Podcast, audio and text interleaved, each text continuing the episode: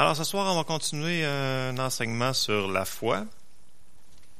On va continuer sur les bases qu'on avait construites les dernières semaines et on va en rajouter.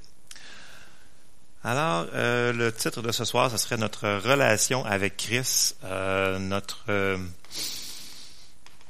notre relation avec Christ qui va affecter notre foi. Il faut continuer à entendre et à comprendre les concepts de base de la foi pour comment faire pour que ça fonctionne dans nos vies. On veut des résultats. Amen.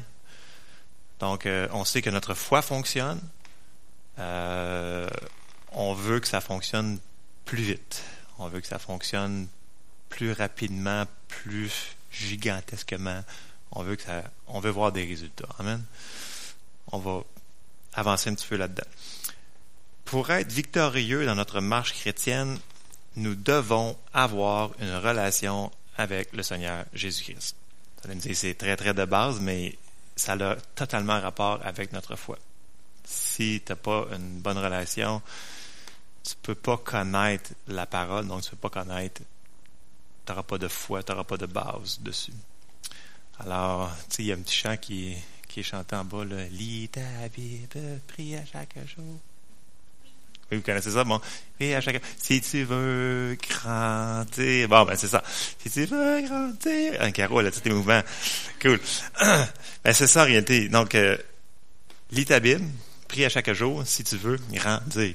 Alors, c'est, un peu ça qu'il faut qu'on fasse. Si on veut avoir une relation avec quelqu'un, il faut parler. Il faut communiquer. Donc, il faut, faut, faut l'écouter. Donc, euh, il y a plusieurs choses à faire pour entretenir une relation. Donc, ça, c'est la base que je veux qu'on parle ce soir pour cet aspect-là de notre foi. Bon. La seule manière de connaître Dieu, c'est par sa parole. Tu peux pas le connaître parce que tu as des feelings, parce que tu as des sensations, parce que tu as, une tradition, tu as eu des expériences, eu... tu dois connaître Dieu parce que il est comme il est dans sa parole. Donc, on va commencer à regarder ce que ça nous dit. Dans Jean 1, 1 à 5,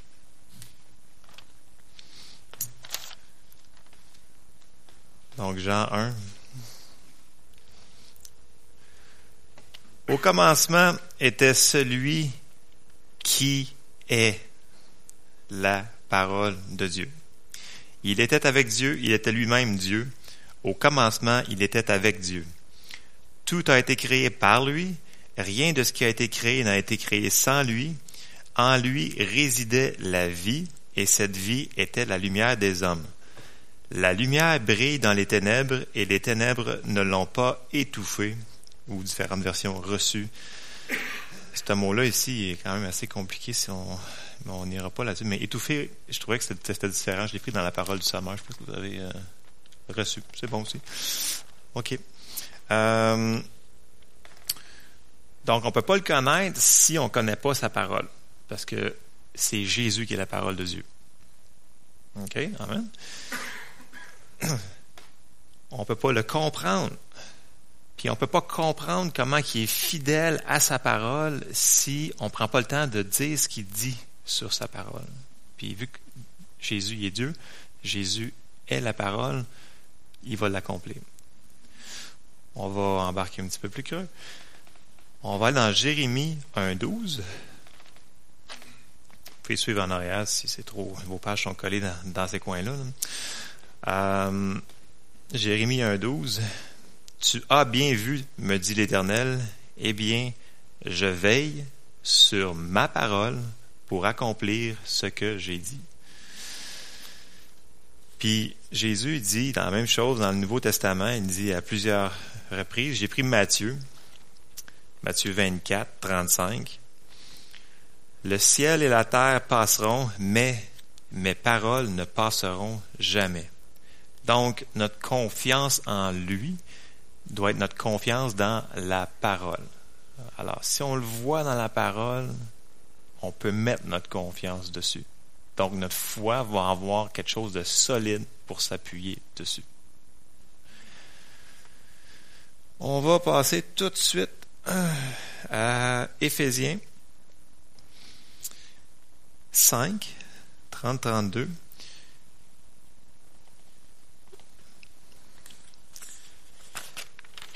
Dieu nous a donné sa parole pour que nous puissions recevoir sa nature divine. Donc, c'est une des choses qu'il est venu faire quand il est venu sur la terre. Quand il, est mort, quand il est ressuscité, euh, ça dit que dans la parole, il est le premier-né de plusieurs fils.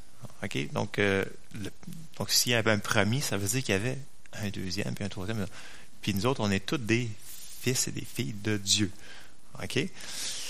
On va lire dans Éphésiens que, donc au verset 30, Éphésiens 5, 30, parce que nous sommes membres de son corps. C'est pourquoi l'homme quittera son père et sa mère et s'attachera à sa femme. Et Pierre. On t'aime pareil. Hein? Et les deux deviendront une seule chair. Verset 32. Ce mystère est grand, je dis cela par rapport à Christ et à l'Église. Ah, là, il faut réaliser quelque chose. Verset 30, ça dit qu'on est membre de son corps. Puis le mystère qui est super grand, c'est que, c'est ça, c'est le mystère, c'est que là, il compare un homme et une femme qui deviendront une seule chair. Il n'est pas dit une seule esprit, c'est ça pour l'homme et la femme.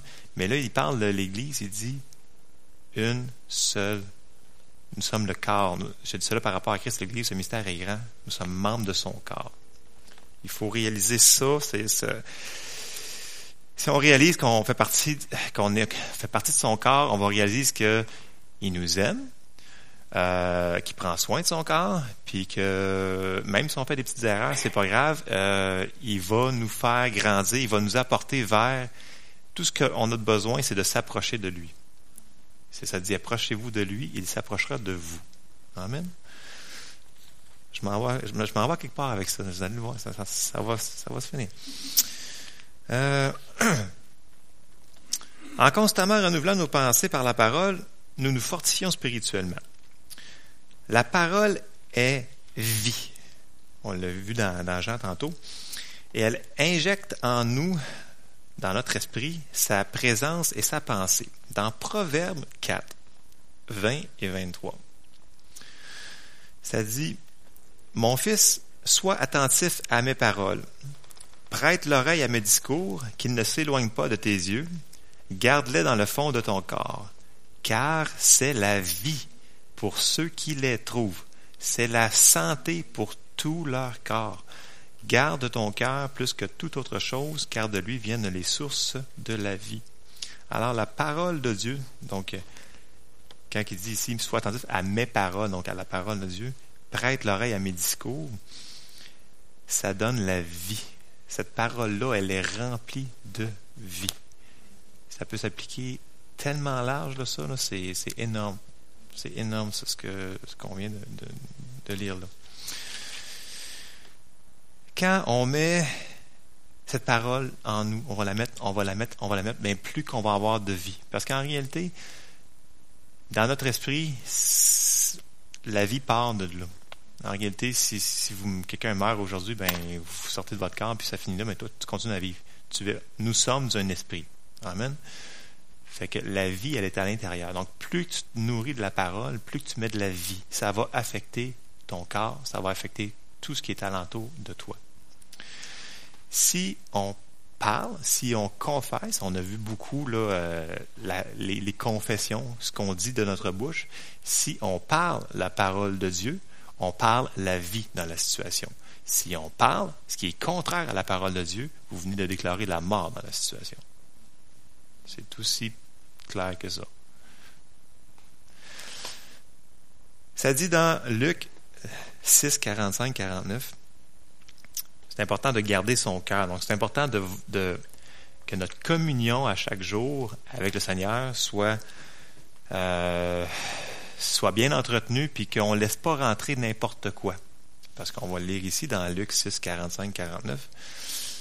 L'homme bon tire de bonnes choses du bon trésor de son cœur, et le méchant tire de mauvaises choses de son mauvais trésor. Car c'est de l'abondance du cœur que la bouche parle. Pourquoi m'appelez-vous Seigneur, Seigneur, et ne faites-vous pas ce que je dis? Je vous montrerai qui, à qui est semblable tout homme qui vient à moi, entend mes paroles et les met en pratique.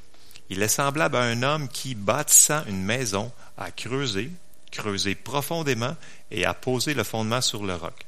Une inondation est venue et le torrent s'est jeté contre cette maison sans pouvoir l'ébranler parce qu'elle était bien bâtie. Mais celui qui entend et ne la met pas en pratique est semblable à un homme qui a bâti une maison sur la terre sans fondement. Le torrent s'est jeté contre elle, aussitôt elle est tombée et la ruine de cette maison a été grande. Alors on voit vraiment ici deux contrastes. Une personne qui avait vraiment bâti sa vie sur la parole, puis l'autre qui ne l'avait pas fait. Dans les deux cas, en passant, il y a eu une tempête. Dans les deux cas, c'était pas facile. Mais il y en a un qui ça a été un meilleur résultat par après. Amen. OK. Et là, on embarque dans Hébreu 11. Dans Hébreu 11, 1, tout le monde pouvait nous le coter par cœur, mais on va le dire quand même. Ça dit, la foi est une façon de posséder ce qu'on espère. C'est un moyen d'être sûr des réalités qu'on ne voit pas. Je vais vous lire dans une autre euh, version, probablement celle que vous avez en arrière. Or, la foi est une ferme assurance des choses qu'on espère, une démonstration de celles qu'on ne voit pas. Alors, euh, j'aimerais souligner ici une façon de posséder une ferme assurance des choses qu'on espère. Bon. Notre foi et l'espérance euh, ne doivent pas être dans les choses matérielles qu'on voit. C'est facile de croire quelque chose qu'on touche, qu'on voit. Euh, en réalité, c'est pas de la foi. Si, je peux, je crois que j'ai une Bible, ben super génial. Je peux y toucher, je peux la sentir. C'est comme ça prend pas de foi pour pour voir ça. La foi, euh, c'est c'est une façon de posséder ce qu'on espère.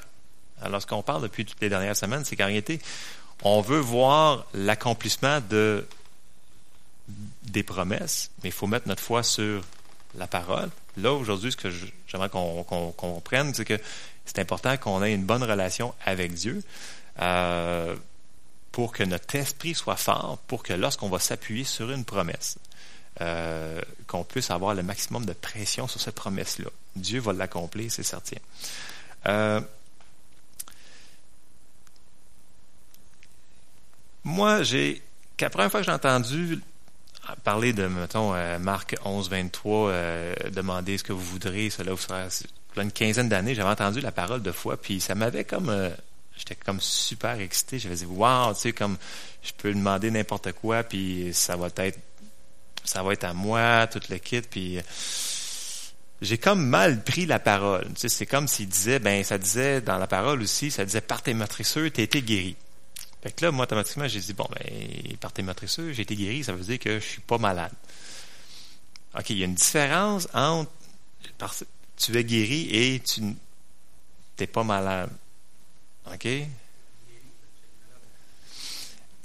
Très bon point, Pierre. Non, mais je t'en passe pas une. Hein. C'est euh, non, mais c'est vrai. Écoute, OK. Je vais parler pour moi. OK? Moi, quand j'ai entendu cette parole-là, parce que je voyais deux choses. Je voyais quelque chose dans mon corps que j'aimais pas, puis je le, voyais comme étant comme malade. Mais le gars à télévision, lui, prêchait que vous êtes guéri. Mais moi, ça faisait pas un plus un, ça, ça marchait pas dans ma tête. Là. Fait que là, c'est, pas, euh, ça marchait juste pas. Fait que dans ma tête, je me suis dit, ben ça veut dire que je suis pas malade. Mais c'est pas ça qu'il voulait dire. C'est que les réalités spirituelles sont plus fortes que les faits qui sont dans le naturel. C'est pas de nier les circonstances, c'est de changer les circonstances par la parole qui est on a lu dans un Jean qu'il a créé tout par sa parole. Ok, Tout part du monde spirituel. Le monde spirituel, c'est plus réel que ce qu'on voit ici ce soir, dans le monde naturel qu'on va appeler. Donc, tout vient du monde spirituel. Si tu mets ces lois-là en application dans le monde spirituel, tu vas le voir arriver dans le monde naturel. C'est juste que c'est une étape, c'est un cheminement. dans la Bible, on avait vu que c'était comme un épi. Puis là, on voyait que dans le verset, ça nous disait que c'était premièrement, on voyait un, morceau d'herbe qui sortait, après ça, l'épi, puis après ça, le fruit dans l'épi. Donc, tant qu'on met notre foi sur quelque chose, puis qu'on commence à croire, puis qu'on n'arrête pas, le processus y est commencé. On l'a vu, notre foi fonctionne. On l'a prouvé par plein de versets. Notre foi fonctionne. C'est juste qu'il ne faut pas arrêter.